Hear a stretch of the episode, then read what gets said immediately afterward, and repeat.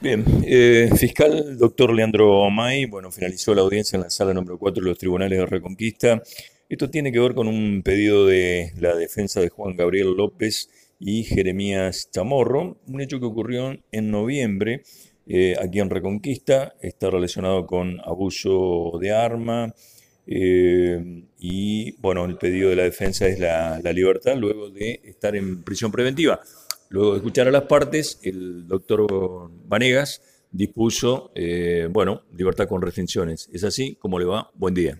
Buen día. Sí, es un hecho que aconteciera en aquel mes que usted hace referencia, en donde la Fiscalía tomó conocimiento de estos este, episodios que involucran una valoración político-criminal que se denomina la utilización justamente de armas de fuego, lo cual este, activa o tiene que activar una fuerte mirada hacia adentro del propio Ministerio Público de la acusación, porque son causas que deben priorizarse, toda aquella donde eh, justamente se han existe la utilización de armas de fuego, pero también en aquellas donde hay violencia altamente lesiva, porque aquí hubo un abuso, justamente la figura del abuso de armas de fuego, es porque a la persona, eh, una persona a la cual le dispararon, y esas, esos disparos en concreto le causan lesiones que si bien son leves, quedan absorbidas por esta figura del abuso de armas de fuego. En razón de ello es que se seleccionó este, rápidamente por parte personal policial este, esta, carpeta como para empezar a investigarla, eh, identificar quiénes eran los presuntos autores, se pudo determinar quiénes eran, dónde vivían, lo cual este, motivó la solicitud de órdenes de allanamiento, los cuales se realizaron, se encontraron las armas de fuego que presuntamente se habían utilizado para este, justamente utilizar no solamente la, o causar las lesiones, sino también para efectuar este, amenazas a los vecinos, las cuales este, en definitiva también son parte de lo que es la, investigación. ¿Amenazas en qué aspecto? Porque cualquier persona que, que este, un joven se, se encuentra utilizando un arma de fuego en la, en la vía pública, por supuesto se siente amenazada y muchos de los testigos que manifiestan que los vieron en los jóvenes con las armas de fuego, manifiestan también que luego se refugia justamente por esa, por esa amenaza de también recibir algún tipo de disparo. Por eso son delitos eh, que este, involucran la, necesidad de pacificar esos territorios, vecinos que viven aterrados porque estos hechos acontecen demasiado este, seguido, y lo cual motivó que, bueno, nosotros los detuviéramos, nos trajéramos una audiencia, pidimos la prisión preventiva, una prisión preventiva que en primer momento se la dio por 45 días, la fiscalía apeló este, y logró este, en concreto que se imponga la prisión preventiva sin plazo. Luego este, la defensa pidió una revisión de esa prisión preventiva, la cual aconteciera en, este, en el día de la fecha, y nosotros también presentamos la acusación oportunamente, porque, bueno, este, como decíamos, son hechos que para nosotros tienen prioridad.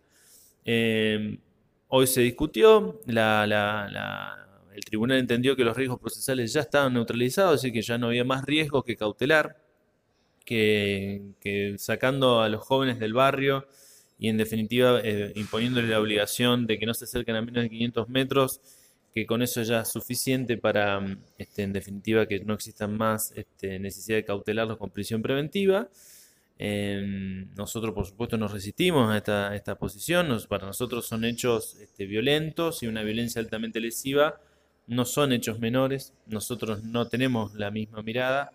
Es lógico que así sea, hay mirada antagónica en todo proceso penal, porque para eso venimos a la sala de audiencia, para discutir. Además, pensar en, la, las víctimas también, ¿no? Claro, este, por eso yo hablé en la audiencia de lo que se denominan tensiones político-criminales. Es decir, por un lado, en todo proceso penal existen tensiones, este, quienes van a representar las garantías del imputado, este, los fiscales que representamos a la comunidad, a la sociedad y también, por supuesto, a la víctima, y el juez que tiene que hacer de árbitro entre esas tensiones y, decidir. Bueno, en concreto nosotros entendíamos que más allá de que las lesiones que se le causaron a la víctima, por suerte, fueron leves, este, eso no implica que el hecho no haya sido grave. Para nosotros todo hecho que protagoniza, que una persona utilizando un arma de fuego es un hecho grave. Este, pero bueno, las miradas este, son distintas, de eso nosotros, eh, para eso existen los remedios recursivos, para eso también para, e igualmente la causa, como yo le digo, va a ser elevada a juicio. Indefectiblemente nosotros queremos una condena para este hecho.